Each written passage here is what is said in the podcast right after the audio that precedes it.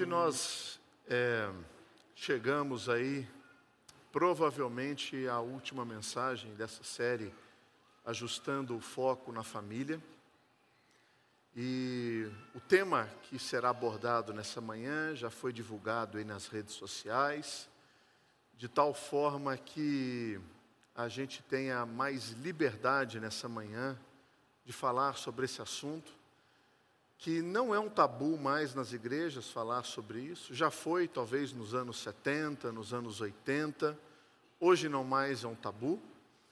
E mesmo assim, eu acredito que seja uma das áreas mais desafiadoras da vida do ser humano, juntamente com um outro assunto que hoje sim é tabu, que é quando se fala sobre dinheiro nas igrejas duas áreas que se transformam muito facilmente em deuses do nosso coração. Por isso que elas talvez sejam as mais difíceis de serem administradas na nossa vida. Nós temos utilizado o texto de Mateus 19 como referência em todas as mensagens, porque quando Jesus fala sobre casamento, divórcio, e solteiridade, ele está dizendo que essas áreas da nossa vida, elas moldam todas as outras áreas da nossa existência. Quando Jesus trata em Mateus 19 sobre a importância do casamento, ele está tratando sobre a necessidade de nós compreendermos que todo casamento é algo absolutamente sério. Por que ele é tão sério? Porque em Efésios 5, o apóstolo Paulo traz a representação do homem e da mulher como Jesus e a sua igreja. E essa seriedade e complexidade do casamento é que vai moldar todas as outras áreas da nossa vida, inclusive a área da nossa formação sexual. Hoje a minha ideia é aplicar os conceitos de Jesus e do apóstolo Paulo em pelo menos três mitos que existem na nossa cultura acerca do que é sexo. E à luz desses três mitos, é que nós vamos responder biblicamente para ver se eles são ou não verdade, para que a gente possa assimilar na nossa vida e na nossa existência. Qual é o primeiro mito? O primeiro mito ele diz exatamente o seguinte: todo e qualquer relacionamento sexual é apenas físico. Pensar em sexo é pensar apenas no aspecto físico do ser humano. O sexo nada mais é do que um desejo biológico da nossa formação. O sexo nada mais é do que mais uma necessidade que todo ser humano tem. Eu estou com sono, eu durmo. Eu estou com sede, eu tomo água. Eu estou com fome, eu me alimento. E eu estou com necessidades sexuais, eu as realizo. Por quê? Porque o sexo nada mais é do que um aspecto físico. Esse é um mito da nossa geração, esse é o mito da cultura. Por exemplo, tem uma música, né, eu poderia é, pegar, hoje qualquer rádio que você ouve, né, é rádio, pastor, rádio. É, quem anda de carro, às vezes ouve rádio, né? Eu não, não consigo ouvir muito por causa disso. Qualquer rádio que você ponha lá vai ter um sertanejão universitário falando sobre isso. Mas isso é só do Brasil? Não. Tem uma música escrita por uma cantora muito famosa chamada Katy Perry, que um, uma das, das estrofes da música ela fala assim: Eu não sei o seu nome, não importa. Você é o meu jogo experimental, é apenas questão de natureza humana. Ela fala isso numa relação dela com outra mulher. É somente físico, não tem nenhum tipo de envolvimento é, espiritual ou afetivo, nada, é, é físico. Né? Um dos grandes é, é diretores de filme, né, extremamente é, controverso aí das suas produções, o Wood Allen, ele falou assim uma vez: Eu sei que sexo sem amor é uma experiência vazia, mas das experiências vazias é melhor. Essa é a nossa cultura. Se você pega, de repente, qualquer música da Anitta ou qualquer outra música dessas cantoras populares, você vai encontrar exatamente o conceito de que sexo está relacionado ao aspecto exclusivamente físico. As pessoas podem pensar assim, mas qual é o problema disso, Gustavo? Afinal de contas, o que eu mais quero é me divertir um pouco. Afinal de contas, eu já trabalho de segunda a sexta-feira de maneira exaustiva e eu preciso de uma válvula de escape. Eu preciso ter um ambiente em que eu possa simplesmente extravasar, ser eu mesma, ser eu mesmo, sem nenhum tipo de represália. Afinal de contas, é só físico. Quase todo mundo que concorda com isso sabe que isso não é verdade. Porque se fosse verdade, Basta você perguntar para você mesmo: por que, que os maiores arrependimentos que nós temos na vida estão relacionados a essa área? Por que, que muitas vezes, quando alguém chega no meu gabinete e fala assim, Gustavo, eu preciso te falar uma coisa que eu nunca falei antes para ninguém. Eu não penso assim, ah, ele colou na prova. Eu não penso, ah, ele está sonegando imposto. Não. Não é dessa natureza. Sempre são aspectos mais profundos. Na grande maioria das vezes, isso está relacionado com aspectos sexuais da vida.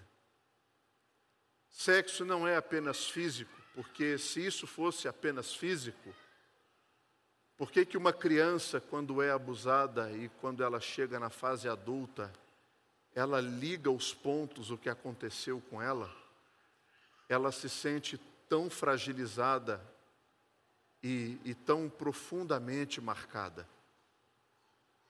Não é apenas físico. Se sexo é apenas físico, por que, que as traições são tão difíceis de serem superadas? Se sexo é apenas físico, por que, que homens com problemas sexuais profundos, na sua área de escolha, de identidade, de gênero, normalmente têm pais ausentes? Se sexo é apenas físico, por que, que o estupro é muito mais prejudicial para uma mulher do que uma agressão física? Se sexo é apenas físico, nenhuma dessas coisas seria verdade. Por que, que mulheres têm muito mais dificuldade de denunciar um estupro do que uma agressão física? Se sexo fosse apenas físico, nada disso seria verdade. E essa é a realidade que Jesus apresenta em Mateus 19, quando ele fala dessa união séria que existe de um homem com uma mulher. Uma união que deve ser inviolável, inquebrável. E Jesus estabelece os passos ali. Deixa pai e mãe, une-se à sua mulher e os dois se tornarão uma só carne.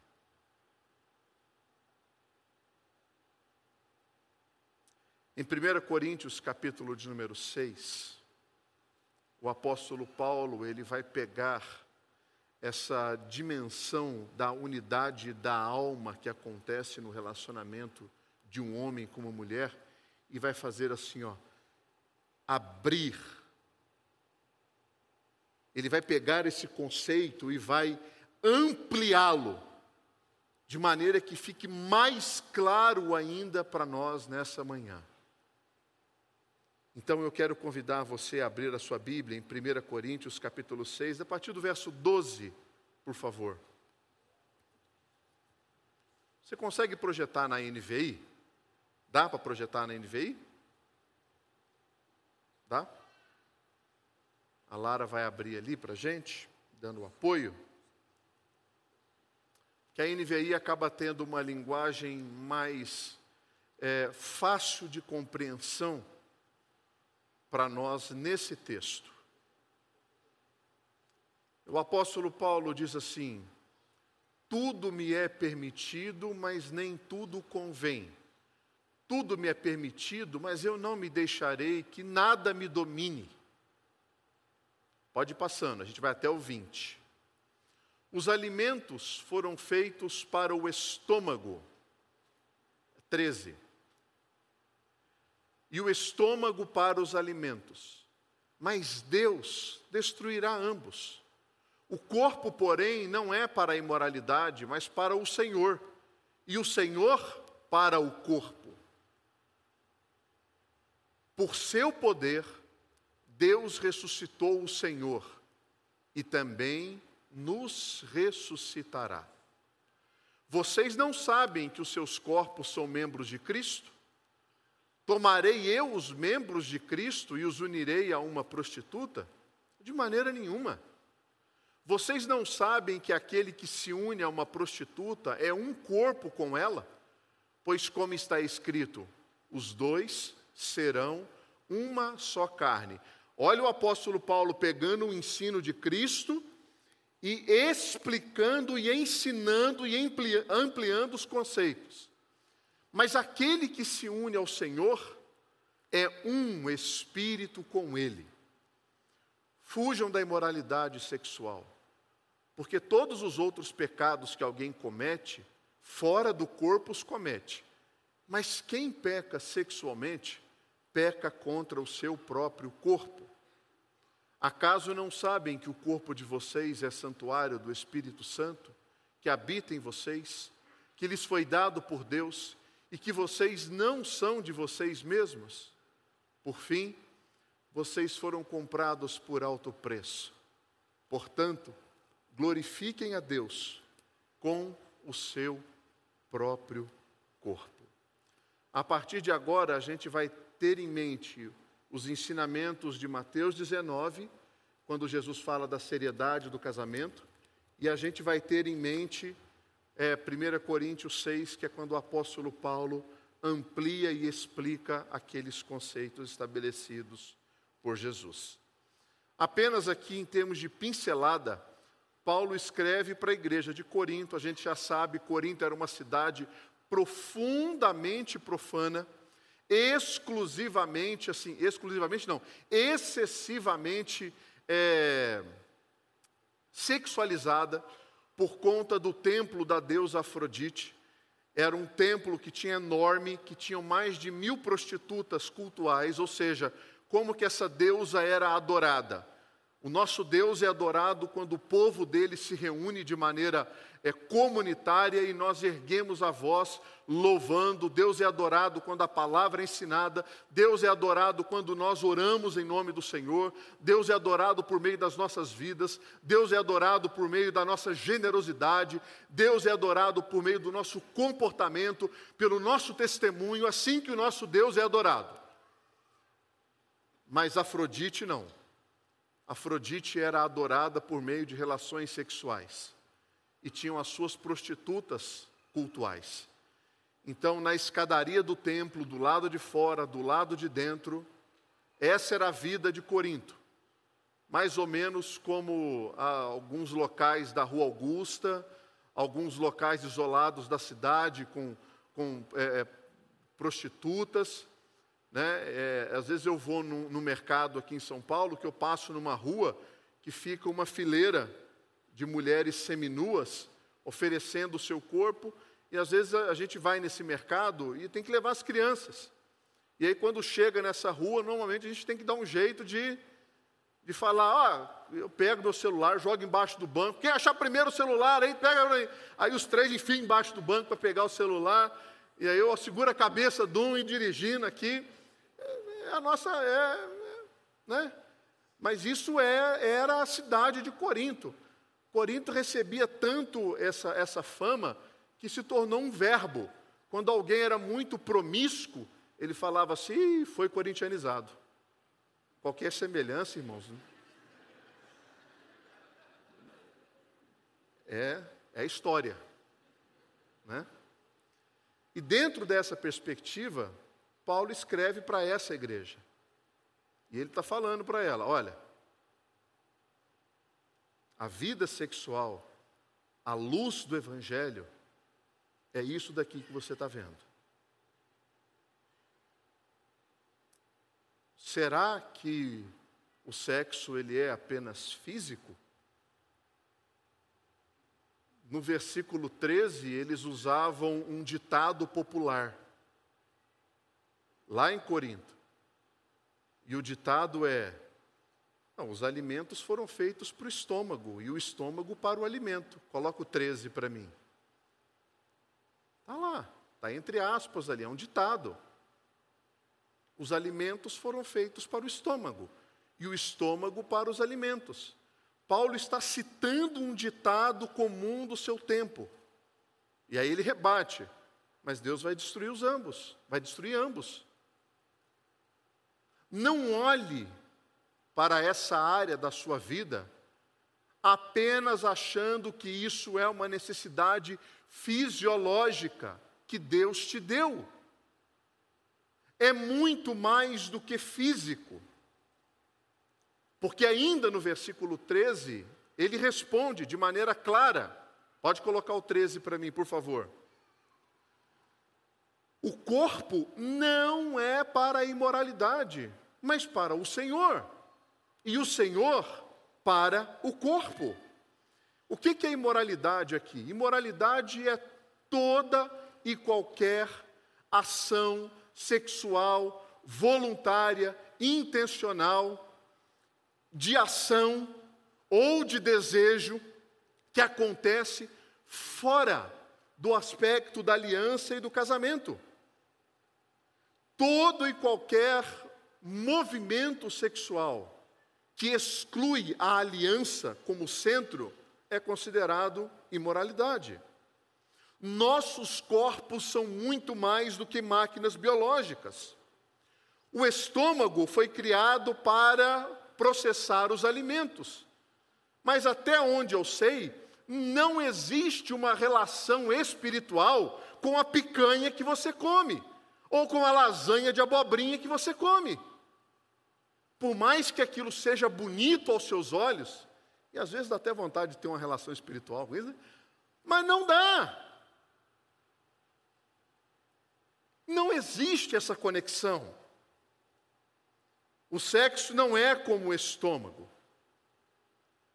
O sexo é um projeto de Deus para uma unidade física dentro do processo da aliança que acontece uma unidade de alma. Presta atenção nisso. O sexo, ele é uma união de almas.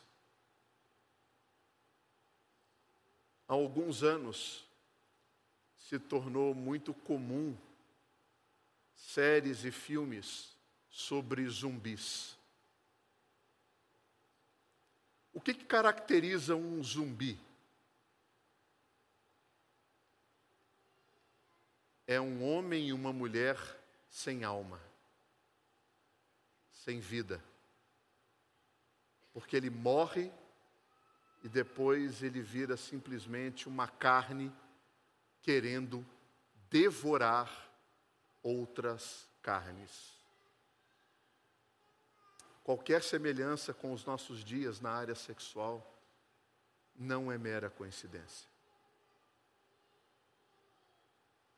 Todo relacionamento sexual fora da aliança se caracteriza como movimentos de zumbi.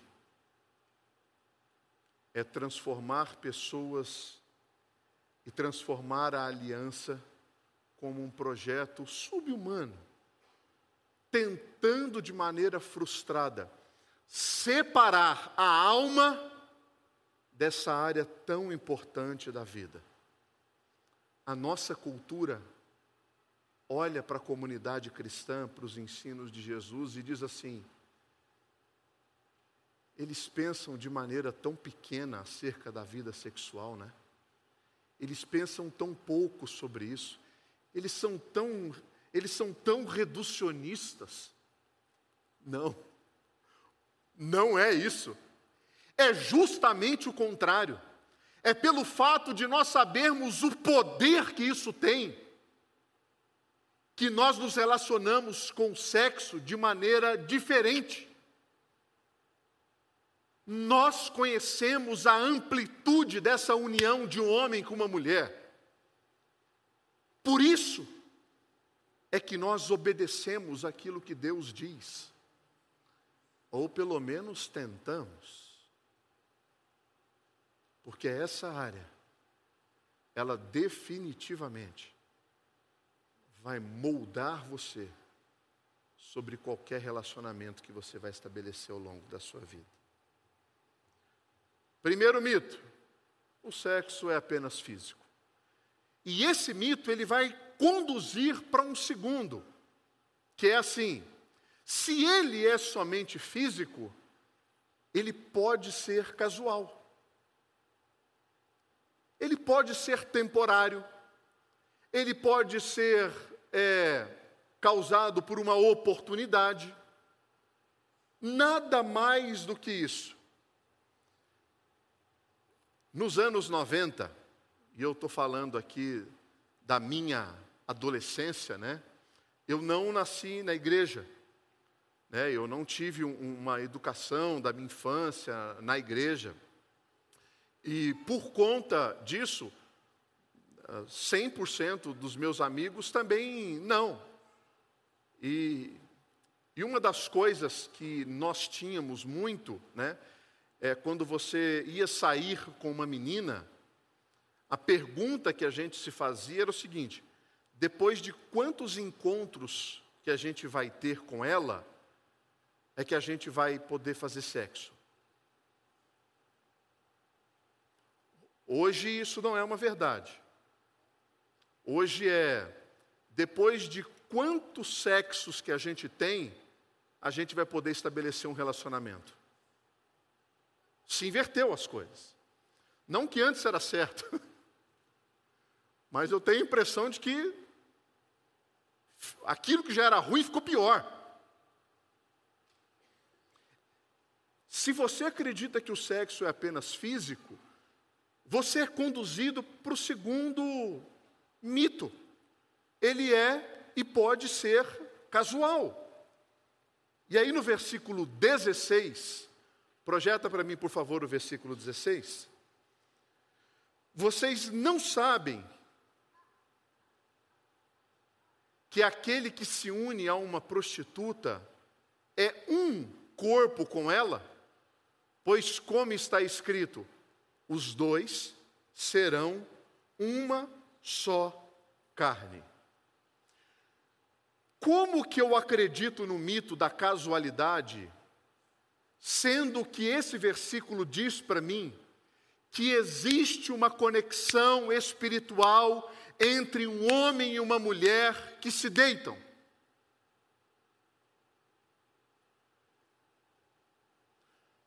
Como que como que pode existir casualidade numa conexão de almas?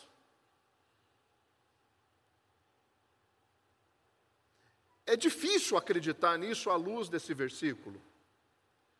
E é muito interessante que o apóstolo Paulo ele pega o exemplo mais baixo da relação sexual de um homem com uma mulher, que é o sexo pago. ele está falando o seguinte: até mesmo nesse modelo mais barato de sexo, barato no sentido de, é, de não haver nenhum tipo de envolvimento sentimental, porque pode ser que ele seja muito caro, até mesmo nesse modelo acontece um envolvimento de alma. E dentro dessa ilustração, você pode pensar assim: Gustavo, eu nunca mais vou ver essa pessoa. Foi um encontro de uma hora, de meia hora, de vinte minutos. À luz da sabedoria da Escritura Sagrada, o que existe aqui é uma conexão de uma mulher com um homem e de um homem com uma mulher, de almas. Esse é o perigo de você acreditar que não existe, é, que exista simplesmente, é, é, sim, Gustavo, é casual, é, é, é contratação de um serviço. Cuidado. A ligação pode ser muito mais profunda do que você pode imaginar.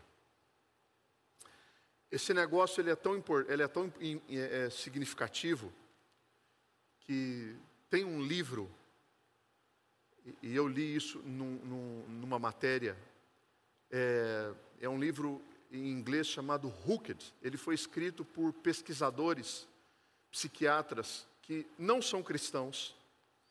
É, o livro não tem nada de teologia, mas o título do livro é Como a vida sexual sem compromisso afeta as nossas crianças.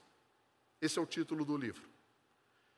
E, o, e uma parte do, do, do, livro ele diz assim: é, o indivíduo que passa de parceiro sexual a parceiro sexual, de maneira constante, está fazendo com que o seu cérebro se molde a tal forma que, eventualmente, ele aceite este padrão como sendo o normal.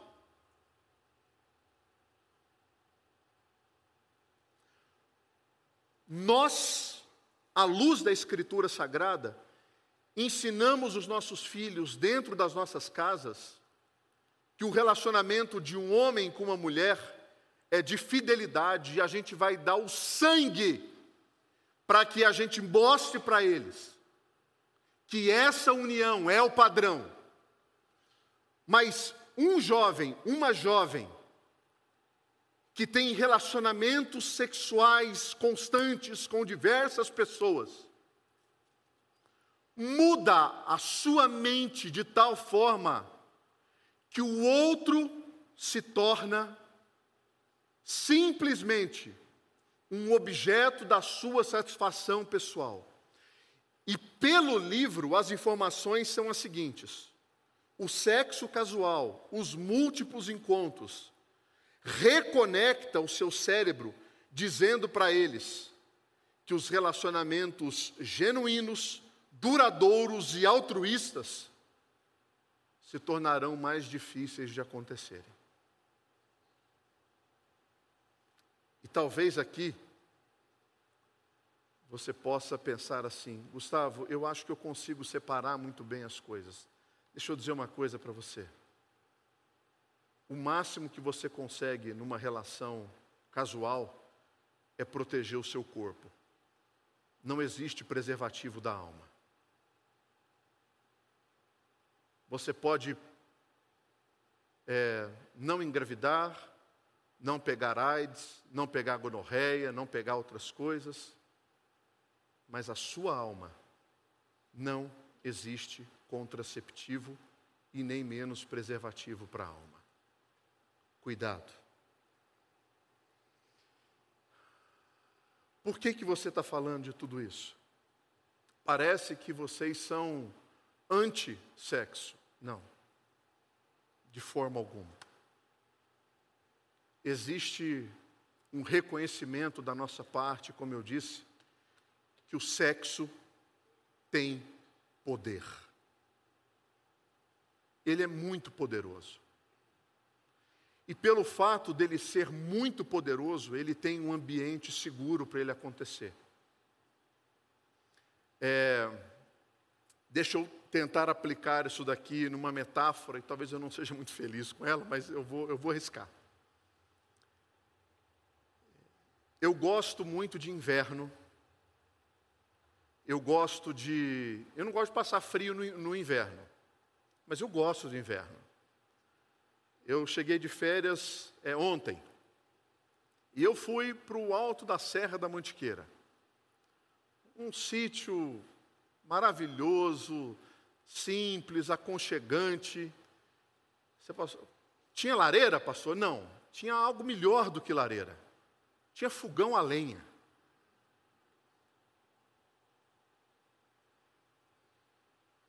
O fogo no fogão a lenha, ele é o lugar certo para ele acontecer.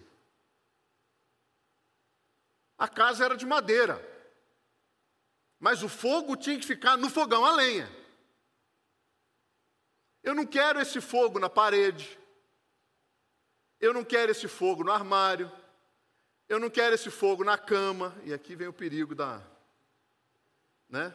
Esse fogo, não quero. Porque ele é destruidor. Ele fora desse ambiente controlado e seguro, ele é destruidor. Todas as vezes que eu estabeleço verdades desses mitos na minha vida, sexo é físico e sexo é casual, eu estou pegando esse poder e usando ele de maneira descontrolada. E aqui talvez seja uma boa hora para eu poder falar com vocês sobre pornografia. Porque a pornografia, ela é justamente esse poder sendo alastrado pelo mundo, inclusive na igreja.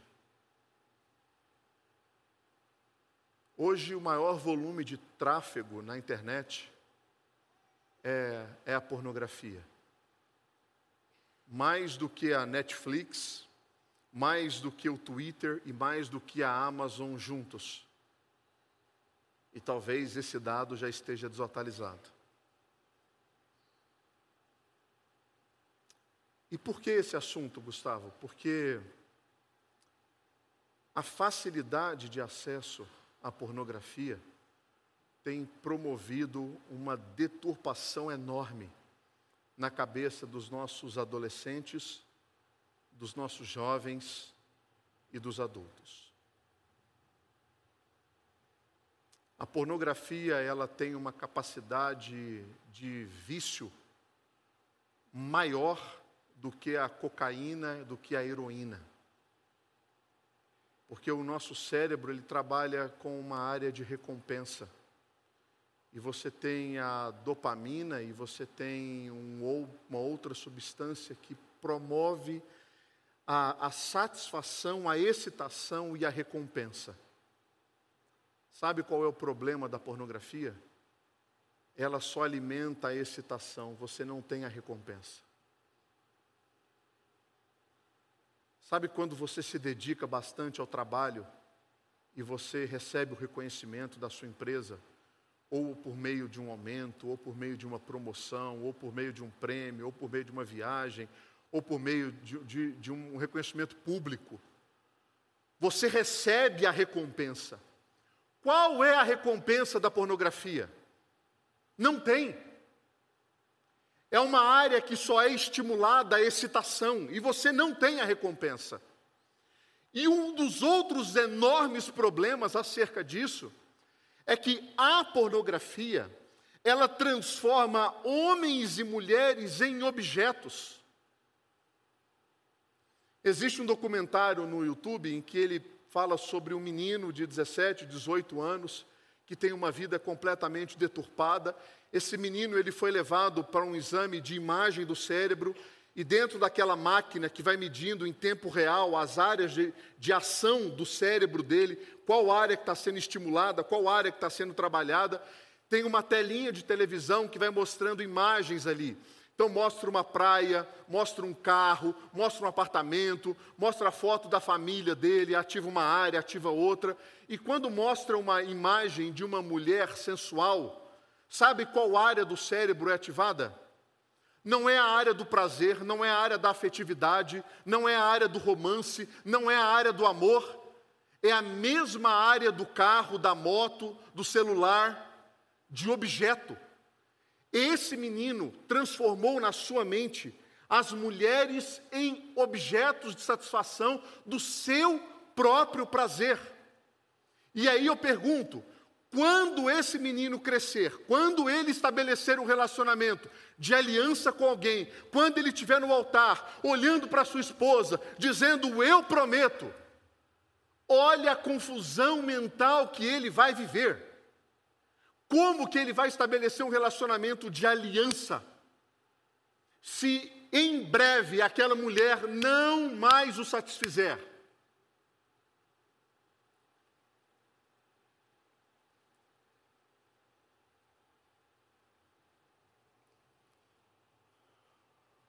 O autor de 2 Samuel, quando ele fala sobre o pecado de Davi com Batseba, é muito interessante, porque toda vez que o autor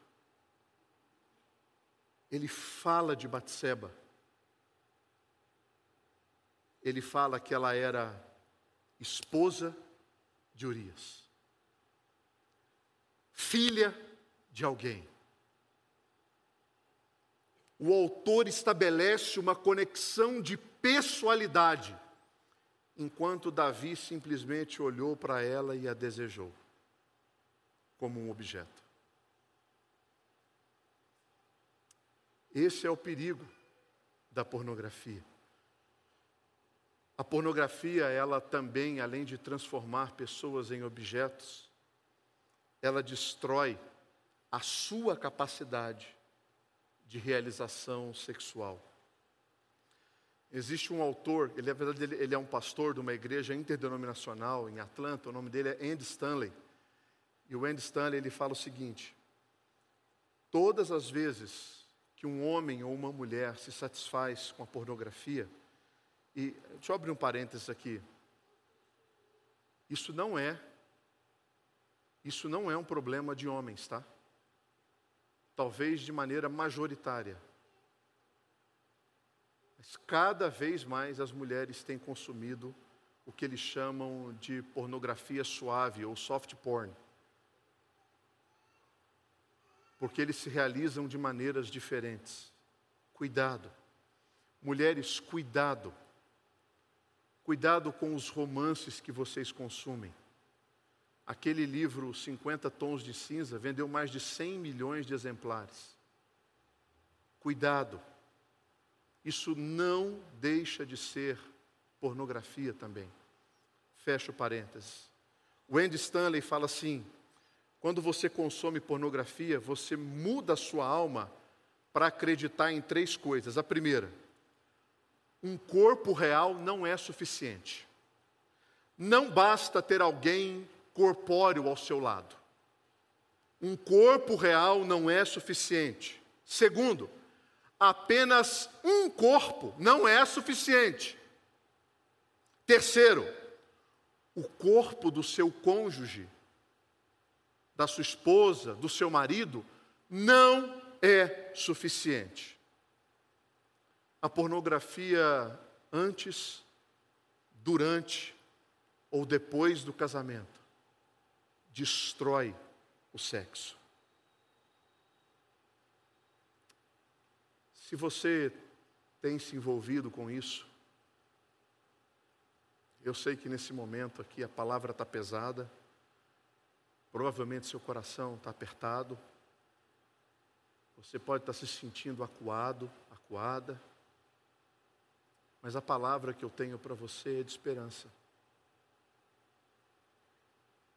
Porque o nosso Senhor Jesus, ele todas as vezes em que ele aponta o pecado, ele convida ao arrependimento.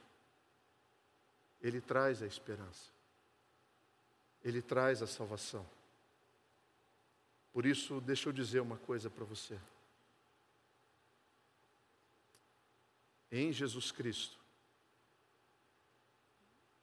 você pode se ver livre de todas essas coisas. Se essa é uma prática da sua vida e você é noivo, é noiva, é namorado, é namorada, e você está dizendo assim: Gustavo, eu não vou abrir mão disso da minha vida. Então eu acho que a sua esposa, o seu, sua noiva, a sua namorada, acho que ela tem o direito de saber que você vai levar isso para o seu casamento.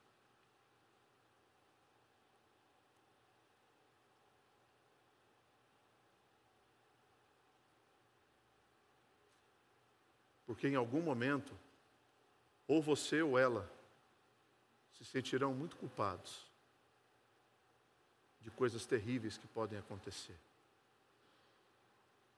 Por isso que eu reforço. Abandone isso. Se agarre profundamente à graça de Jesus.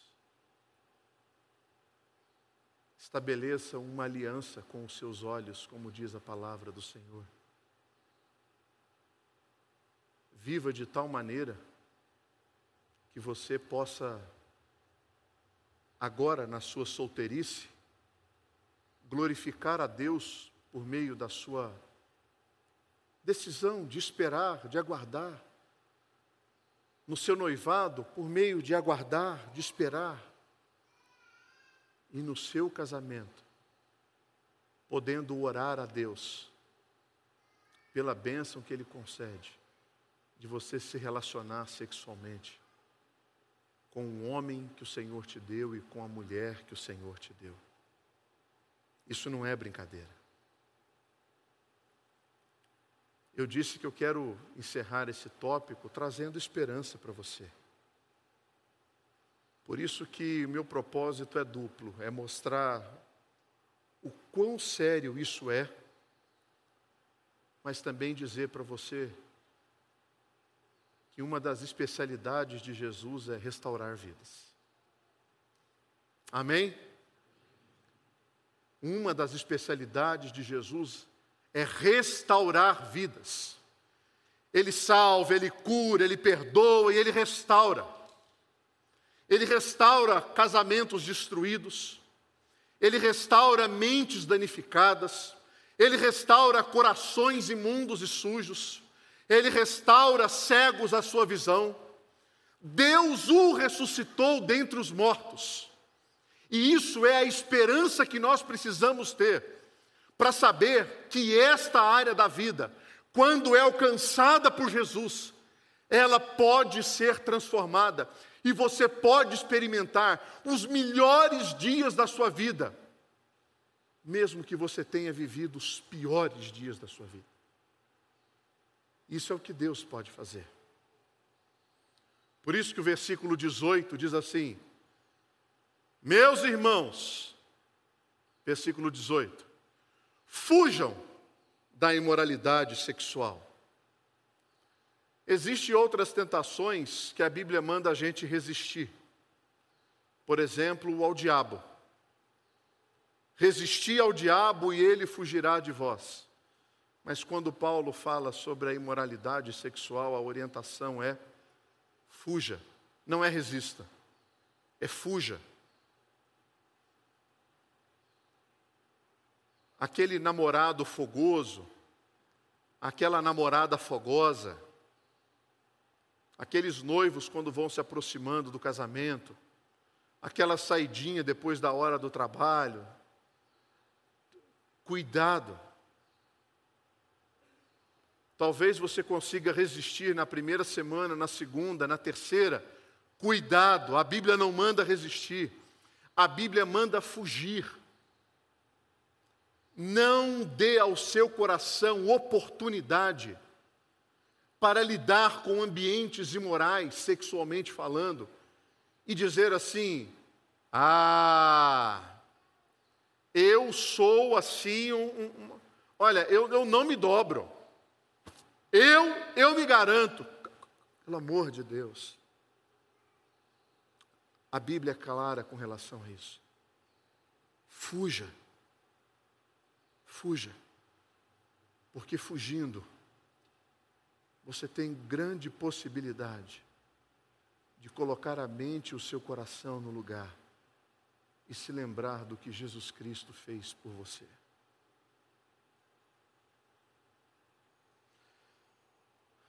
Deixa eu fazer uma pergunta para você para encerrar esse segundo ponto. Você confia em Deus?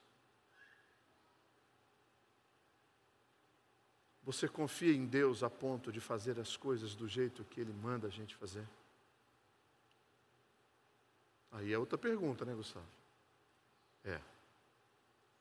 É um pouco mais específica. Porque se você confia, a orientação que eu dou para você é: fuja da imoralidade sexual.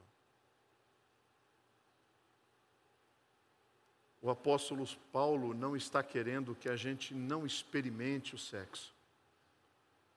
O que ele está dizendo é que o sexo tem lugar certo para acontecer. Dentro da aliança, dentro da amizade e dentro do evangelho. Aqui ele pode acontecer. É, eu tenho, eu tenho muitos outros assuntos para poder tratar com vocês, o tempo não permite. Eu vou avançar para o terceiro e último tópico da nossa conversa, que é o terceiro e último mito. O primeiro é: sexo é somente físico. A gente já viu que não é. Ah, o sexo pode ser casual. Não, a gente já viu que não pode. E o terceiro, o sexo é a melhor parte da vida. Olha, é bom, mas não é a melhor parte da vida. Se você esteve presente aqui e ouviu a mensagem sobre solteiridade, pode ser que algumas coisas estejam vindo à sua cabeça, como por exemplo, Lá em Mateus 19, quando Jesus fala sobre os eunucos, eles falam que alguns nasceram assim, outros, por algum acidente, podem ter se tornado assim, e outros se fizeram assim por amor ao reino de Deus. Lembre-se que o sexo ele é criado por Deus no jardim do Éden para suprir uma necessidade do homem de companheirismo e para futuramente representar com todas as letras, com o sentido mais intenso possível, a relação de Jesus e a sua igreja. Desta maneira, nós podemos desfrutar do sexo como um ambiente de experimentação do amor de Deus por nós como assim, Gustavo? Porque no sexo, dentro do casamento, um homem aceita uma mulher integralmente, uma mulher aceita um homem integralmente, conhecendo os seus defeitos, as suas falhas, e mesmo assim, não o rejeita, não a rejeita, antes o ama e o aceita, a ama e a aceita, e eles se unem em uma só carne, no que nós podemos experimentar de mais próximo do amor de Deus por nós. Mas tem um grande porém. No céu não haverá nada disso. Os eunucos no céu, como nós lemos lá em Isaías, receberão uma parte, um nome, uma herança maior do que todas essas coisas. Sem contar que o homem mais feliz, mais alegre, mais santo que já pisou sobre a face da terra nunca fez sexo. Então, essa não é a parte mais importante da vida. Ela é importante, mas não é a mais importante. Por isso que você, solteiro, você pode fazer uma aliança com os seus olhos e poder estabelecer um pacto de confiança em Deus. Por isso que você, casado, casada, que está passando por às vezes um momento muito difícil no seu casamento, difícil mesmo, às vezes causado por uma enfermidade, por um acidente, por algo que está promovendo uma dificuldade imensa no seu casamento, você consegue passar por isso sem sexo e entender, por mais difícil que seja, Deus está cuidando de vocês. Porque, embora seja uma área importante, não é a melhor parte da vida. Tem coisas melhores. E por isso, eu encerro fazendo aqui um convite. Se você não é casado, o meu conselho para você é: olha para mim, espere. Mulheres, não se entreguem a meninos imaturos que não querem saber de responsabilidade. Homens, não se entreguem a mulheres que não querem deixar a sua casa para estabelecer uma vida de aliança com você. Não faça isso. Se você enfrenta dificuldades na área da pornografia, o meu conselho para você é aquilo que Tiago diz, quando ele fala: confessai os vossos pecados uns aos outros para que vocês sejam curados, curados. A nossa confissão horizontal, ela promove cura no nosso coração. Não é perdão. Perdão quem nos dá é Deus de pecado. Procure um amigo da alma. Procure uma amiga de alma que você possa prestar contas. Que você possa semanalmente ligar se encontrar, orar um pelo outro. Nós temos na igreja presbíteros e pastores que estão dispostos a ouvir você, a cuidar de você. Nós queremos ser uma igreja santa, que glorifique o nome de Deus por meio da nossa vida sexual. Busque auxílio, busque ajuda. Não passe por isso sozinho. Não enfrente isso sozinha. Porque Deus se importa muito mais com o adorador do que com a adoração.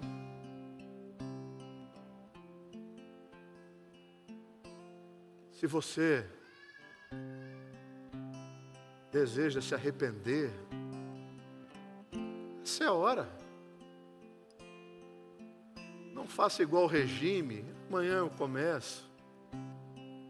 Faça agora. Agora é a hora. Essa é uma relação santa, abençoada por Deus, para ser vivida e desfrutada entre um homem e uma mulher, que podem ter a capacidade de, depois de um ato sexual, orar agradecendo a Deus, um pela vida do outro. Esse é o espaço de adoração. Esse é um espaço de louvor. Por isso, nosso irmão Renan vai nos conduzir numa canção que fala sobre perdão, fala sobre ouvir a voz de Deus nos rendermos a Ele.